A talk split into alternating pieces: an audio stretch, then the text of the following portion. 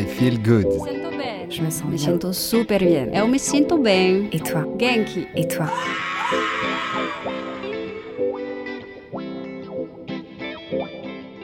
I Feel Good, le podcast qui vous veut du bien, vous donne un éclairage sur le grand éventail des activités de bien-être, développement personnel et spirituel et autres initiatives inspirantes. Ce podcast vous est présenté par Armel Bérodi. Musique originale, Florence Bonardel. Et si le féminisme était bon pour la santé du monde? J'ai eu la chance de rencontrer certaines femmes complètement à l'équilibre entre leur féminin et leur masculin, et puis des hommes, parfois plus féministes que certaines femmes, notamment sur le congrès de l'appel au féminin à Montpellier. Et cela m'a donné l'espoir que le monde peut fonctionner autrement, pas en se divisant, mais bien en se rassemblant, en étant dans l'accueil de ses valeurs masculines, de ses valeurs féminines, en soi et à l'extérieur de soi. Avant de vous parler du féminin au travers du prisme des créatifs culturels avec mes invités, Mireille Scala, Yves Michel et Vincent Comène, je vous invite à vous replonger dans l'histoire du matriarcat et du patriarcat. Il y a un peu plus de 40 000 ans, les êtres paléolithiques vivaient en dehors de tout système de domination sociale. Ignorant leur propre rôle dans la reproduction, les hommes voyaient en toute femme le berceau de la vie. En cela, les hommes respectaient le féminin sacré, en vénéraient le pouvoir créateur. Les femmes prédominent parce qu'elles portent la responsabilité du don, mais aussi de la préservation de la vie, de la diffusion de l'amour. Elles donnent la vie, elles nourrissent, elles entourent de douceur, elles réchauffent, elles enlacent et chérissent. La société matriarcale ne souffre d'aucune forme de domination ni de gouvernance. Elle fonctionne selon des principes de complémentarité et de coopération entre les genres. Seulement, lorsque les hommes ont découvert qu'ils participaient largement à la survie de l'espèce et que leurs semences donnaient vie, ils ont changé de posture. La société égalitaire a laissé place à la domination masculine, alors érigée en véritable système social. L'émergence de la société patriarcale sous forme de phallus érigés se dessine sur les murs, se grave et se sculpte dans la roche néolithique. Désormais doués de la paternité, les hommes fondent progressivement le principe de l'autorité du père qui prédomine sur celle de la mère. Passés à la moulinette de la culture et des croyances sexistes, les différences physiologiques ont donné naissance à la femme faible, fragile, irresponsable et dépendante. L'histoire s'entache par la suite d'un lent processus d'oppression des femmes par les hommes. 1500 avant Jésus-Christ, les nomades du nord de l'Asie envahissent les sociétés matriarcales, soumettent les femmes à l'omnipotence masculine et par le biais des religions réduisent la puissance du féminin divin en adjoignant un époux aux déesses, puis en lui donnant prépondérance, détruisent la déesse mère pour ne laisser place qu'à Dieu le Père. Le deuxième siècle marque l'avènement du christianisme et sa sainte Trinité, exclusivement masculine qui écarte les femmes de la divinité, religion dont le mythe d'Adam et Ève soutient que le péché originel est induit par la femme pécheresse, tentatrice et prive l'humanité du paradis. La femme sera ensuite subordonnée à l'homme par le biais du mariage, au même titre que les enfants, les esclaves ou les biens. Nous pourrions, comme cela, évoquer chaque siècle et son lot d'oppression. Les chasses aux sorcières en sont une cruelle illustration. Elles auront fait, rien qu'en Europe, plus de 200 000 mortes. Chaque époque a eu sa chasse aux sorcières, parce qu'à chaque époque, les hommes ont violenté et asservi les femmes de peur qu'elles ne reprennent leur pouvoir. Si notre modèle de vie est actuellement fondé sur le contrôle, les luttes de pouvoir et les inégalités, des hommes et des femmes œuvrent aujourd'hui pour redonner toute sa place au féminin sacré, c'est-à-dire la lumière, la beauté, la compassion et l'amour. C'est sur cette essence originelle que peut naître le monde de demain en transformant ce modèle désuet. C'est avec mes invités que nous allons vous le démontrer maintenant. Mireille Scala, une des organisatrices du colloque L'appel au féminin. Moi, je pense que nous sommes dans une société en pleine mutation. Et dans tous les domaines, on voit qu'il y a vraiment une prise de conscience, que la parole de la femme se libère et que l'on se dit, c'est plus possible que ça continue sur les anciens schémas. Il faut vraiment réinventer une autre façon de vivre tous ensemble sur euh, notre terre-mère que nous sommes en train de tuer. et que euh, les valeurs du féminin sont le vivant, c'est elle est porteuse de vie et que euh, l'union du féminin et du masculin vont pouvoir permettre d'émerger une nouvelle société pour continuer à vivre tous ensemble sur cette terre. Il y a urgence. Vincent Comène est l'initiateur du mouvement créatif culturel en Belgique. Je pense que les femmes ont un rôle majeur à jouer euh, par rapport au féminin, se redonner place à, ce principe en elle-même, mais aussi, et, et, après cela, comme initiatrice des hommes qui les entourent, euh, au, à, à, cet aspect féminin chez eux. C'est ça qui, pour moi, va contribuer à déverrouiller le, le monde et, et à le rendre euh, plus vivable pour un grand nombre. Donc le rôle des femmes est majeur, mais je suis, j'ai un petit bémol justement par rapport à cette confusion parce que je pense qu'elle n'aide pas. Elle, elle fait un mixte entre les blessures des femmes qui sont là, qui sont réelles, et, et, et la place à, à donner au féminin, y compris chez les hommes, y compris dans le monde comme euh, je vous l'expliquais, je trouve que c'est le principe féminin qui est une des clés de notre futur. Et euh, j'ai pas honte à être essentialiste. Je pense que le principe féminin euh, s'incarne particulièrement chez une femme, même si, comme on a euh, chacun une part masculine et féminine, il peut y avoir des femmes qui sont plus masculines que féminines. Hum, on pense à Margaret Thatcher, par exemple, qui est pour moi l'archétype manifesté de, de, la part masculine chez une femme, et, et vice-versa. Il peut y avoir des hommes, moi j'ai beaucoup d'amis qui sont très très féminins, et qui ont d'ailleurs pas facile à vivre dans ce monde parce qu'être un homme féminin dans, ce monde-ci, euh, on vit euh, à un autre niveau euh, quasiment les mêmes problématiques. Qu'est-ce que ça m'a fait à moi de développer mon féminin? En fait, moi, avant ça, je suis économiste. Avant ça, j'étais un analyste financier surpayé dans une multinationale qui s'embarrassait pas avec les problèmes du monde. Ça me touchait pas.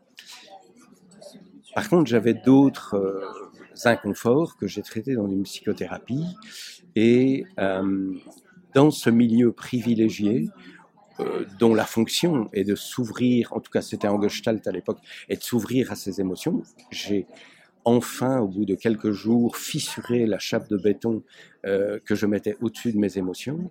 Je me suis ouvert à ce, monde euh, émotionnel que je tenais bétonné depuis une trentaine d'années. Ça ça m'a en quelque sorte ouvert à mon pôle féminin émotionnel et intuitif. Voilà, c'est comme ça que je donnerai une typologie très très sommaire. Ça m'a ouvert à mes émotions, ça m'a ouvert à mes intuitions, et ça a été euh, un tournant majeur dans mon existence. Et, et là je reviens à votre question, le fait de m'ouvrir à ma propre souffrance m'a ouvert à la souffrance du monde. Et c'est à ce moment-là que j'ai commencé mon, mon chemin euh, d'acteur citoyen, d'acteur du changement citoyen. Donc, m'ouvrir à mon féminin a fait que ma destinée professionnelle s'est ouverte. J'ai quitté ma multinationale ah oui. et je me suis... Ah oui, oui, ah oui. très clairement. Euh, ça ne correspondait oui, ça plus à mes valeurs. Euh, ah oui, tout à fait. Ah oui, bien sûr. Une vraie initiation. Et par la suite, je me suis lancé dans voilà les questions éthiques reliées à l'économie et à la finance et, et tout ce qui s'ensuit pour arriver maintenant à ce mouvement des créatifs culturels au sein duquel je travaille à l'évolution des mentalités collectives avec une focale particulière sur le féminin.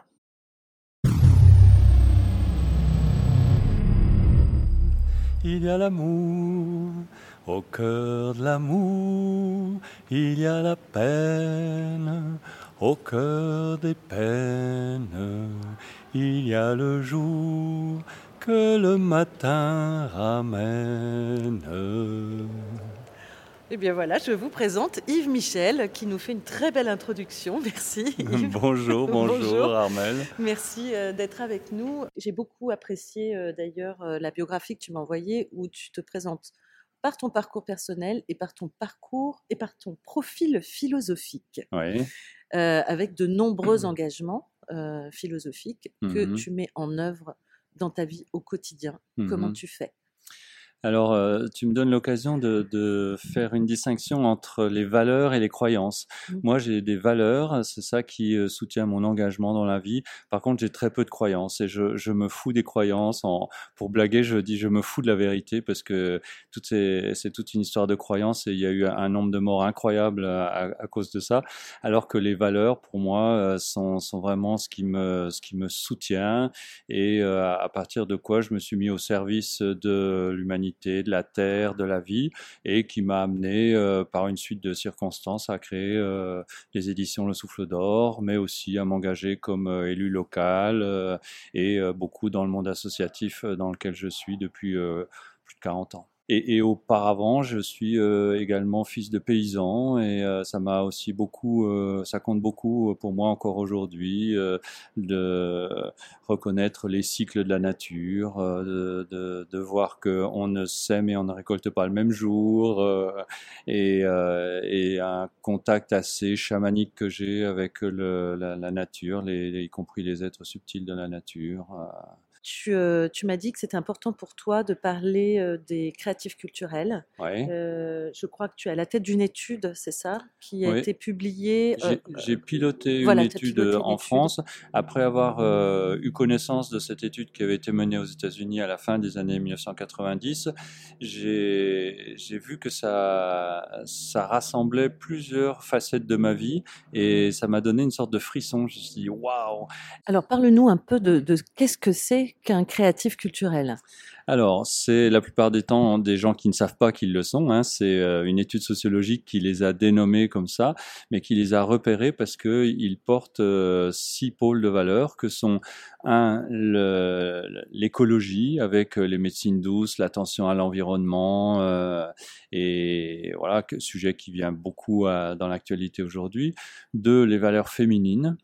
Euh, donc euh, beaucoup plus la coopération, l'écoute, le soin que la compétition et la prédation qui dominent euh, notre société. Euh, trois, l'être plutôt que le paraître, c'est-à-dire que c'est euh, des gens qui sont capables de se satisfaire d'une certaine sobriété euh, et de renoncer aux médailles ou à des carrières flamboyantes pour être plus euh, dans leurs valeurs, s'occuper de, de, ce qui est important pour eux, que ce soit leur être intérieur, euh, leurs enfants ou comme ça. Du coup, on remet en, en, en question ce que c'est que la réussite. Hein, dans tout à fait, tout à fait. Et il y a vraiment beaucoup de, de gens qui font cette bascule euh, vers euh, une vie plus en cohérence avec euh, leurs valeurs. Quatre, c'est la spiritualité, le développement personnel, c'est-à-dire faire un, un, travail avec soi qui consiste à, s'explorer, faire, à se connaître et à être plus en accord avec soi-même, se pacifier ses émotions et un rapport avec souvent quand même la nature ou une notion de, de spirituel propre. Cinq, c'est l'implication sociétale. Euh, c'est des gens qui se retroussent les manches euh, pour agir dans le monde dans lequel ils sont. Donc d'une part déjà dans leur milieu familial, mais euh, localement, ça peut être élu local, ça peut être une école alternative, ça peut être une ferme en agriculture biologique, ça peut être artiste, ça peut être donc une implication, à la différence des bobos qui sont plus hédonistes. Mmh. Et puis le, le, dernier pôle de valeur, c'est le multiculturalisme, c'est-à-dire c'est des gens qui apprécient le, la diversité culturelle qu'il y a sur la Terre et qui accueille cette diversité comme un, enrichissement euh, mutuel euh, par euh, métissage, qui l'accueille volontiers. Donc ces, ces, six pôles de valeur, quand ils sont concomitants, caractérisent ce que les sociologues ont appelé les créatifs culturels quand j'interviens là-dessus euh, en, en, public, souvent à la fin, j'ai des gens qui, qui, viennent me dire Ah, mais je croyais que j'étais tout seul, ou même pire, je croyais que j'étais fou avec mmh. ces valeurs. Oui. Alors que tu sais, ça, c'est à cause de l'image déformée que nous renvoient oui. les médias dans notre monde. Euh, la, la, mise en œuvre de ces valeurs est quelquefois euh, lente ou problématique, mais en tout cas déjà de porter ces valeurs, c'est important. Face à la désinformation euh, qu'on subit euh, dans, dans, les médias, ben voilà un fait étayé sociologiquement, hein, c'est sérieux, pour montrer qu'il y a cette émergence de, de valeurs, notamment féminines, donc des, des, personnes qui souvent sont timides, n'osent pas trop s'affirmer en société. Eh bien, je l'offre comme un soutien pour, pour aller de l'avant, pour prendre ses responsabilités et, et ne plus avoir peur par rapport à l'équilibre féminin-masculin, on est vraiment dedans. Là, ce sont des personnes, les créatifs culturels, qui, ont vraiment cette conscience-là, qu'il y a quelque chose à, rééquilibrer en soi au niveau du mmh. féminin, du masculin. Oui, et fait notable, ils sont constitués aux deux tiers de femmes.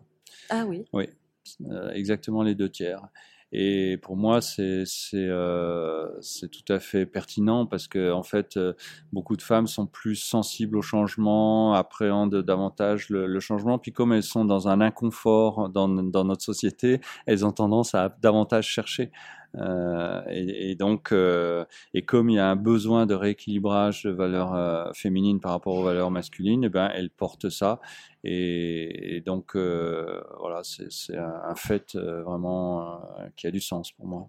Comment ça se fait que tu es arrivé à, à, défendre ces valeurs un peu féministes hein, Pour un mmh. homme, c'est oui, quand même assez je, rare. Je suis hein. féministe. Voilà, c'est assez rare d'entendre des hommes euh, défendre cette cause Qu'est-ce qu'est-ce qui t'a amené à être plus conscient de l'importance du rôle de la femme ou... Alors, je pense que ça s'origine dans, dans mon adolescence où j'ai eu la chance d'être initié à l'ornithologie, l'étude des oiseaux, puis de la nature, puis de l'écologie.